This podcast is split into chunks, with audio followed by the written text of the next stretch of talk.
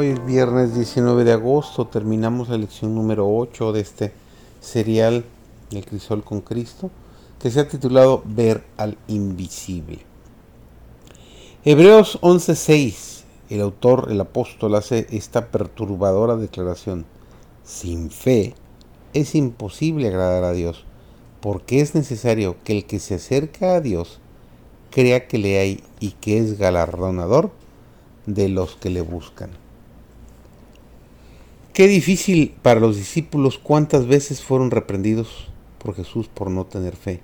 Y por el otro lado también encontramos cómo Jesús felicitó, admiró, valoró la fe del centurión, el paralítico que fue eh, sanado, la mujer enferma de 12 años con sangrado, los hombres ciegos, la hija poseída por un demonio. Lo mismo ocurre el día hoy.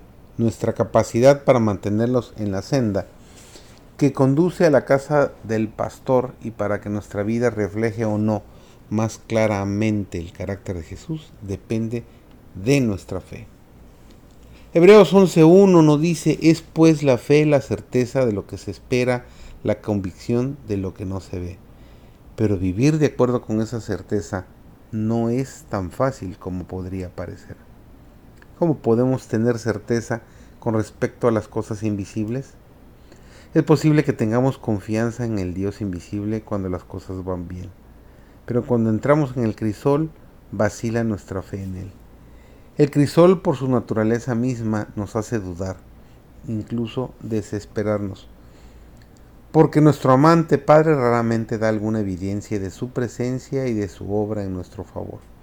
Podemos orar mucho, pero al parecer no hay ninguna prueba de que está con nosotros.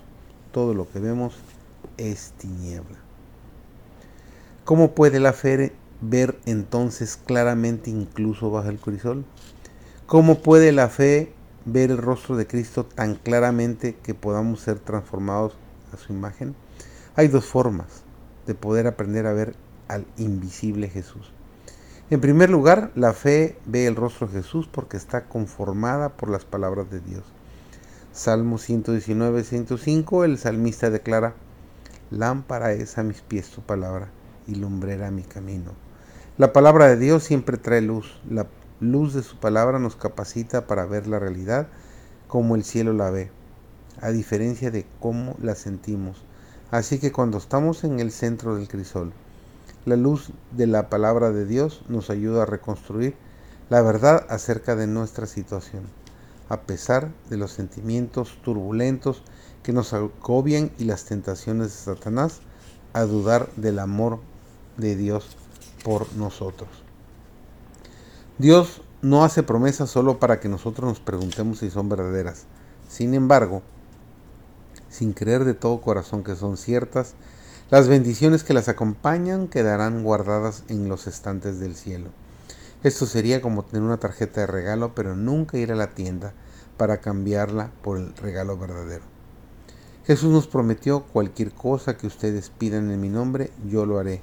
Así será glorificado el Padre en el Hijo, lo que pidan en mi nombre, yo lo haré. Y el desafío para nosotros es que Él lo dijo en serio. En segundo lugar, la fe ve el rostro de Jesús porque el Espíritu de Dios fortalece mediante la oración.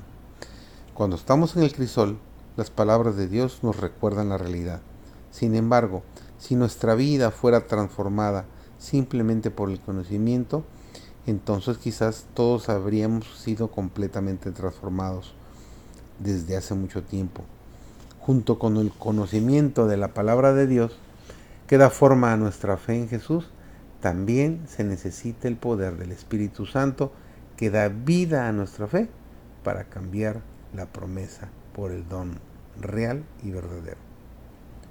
La súplica ferviente y perseverante dirigida a Dios con una fe que induce a confiar completamente en Él y a consagrarse sin reservas a su obra es la única que puede prevalecer para traer a los hombres a la, la ayuda del Espíritu Santo en la batalla contra los principados y potestades, los gobernadores de las tinieblas de este mundo y las huestes espirituales de iniquidad en las regiones celestiales. que esta sea tu experiencia el día de hoy.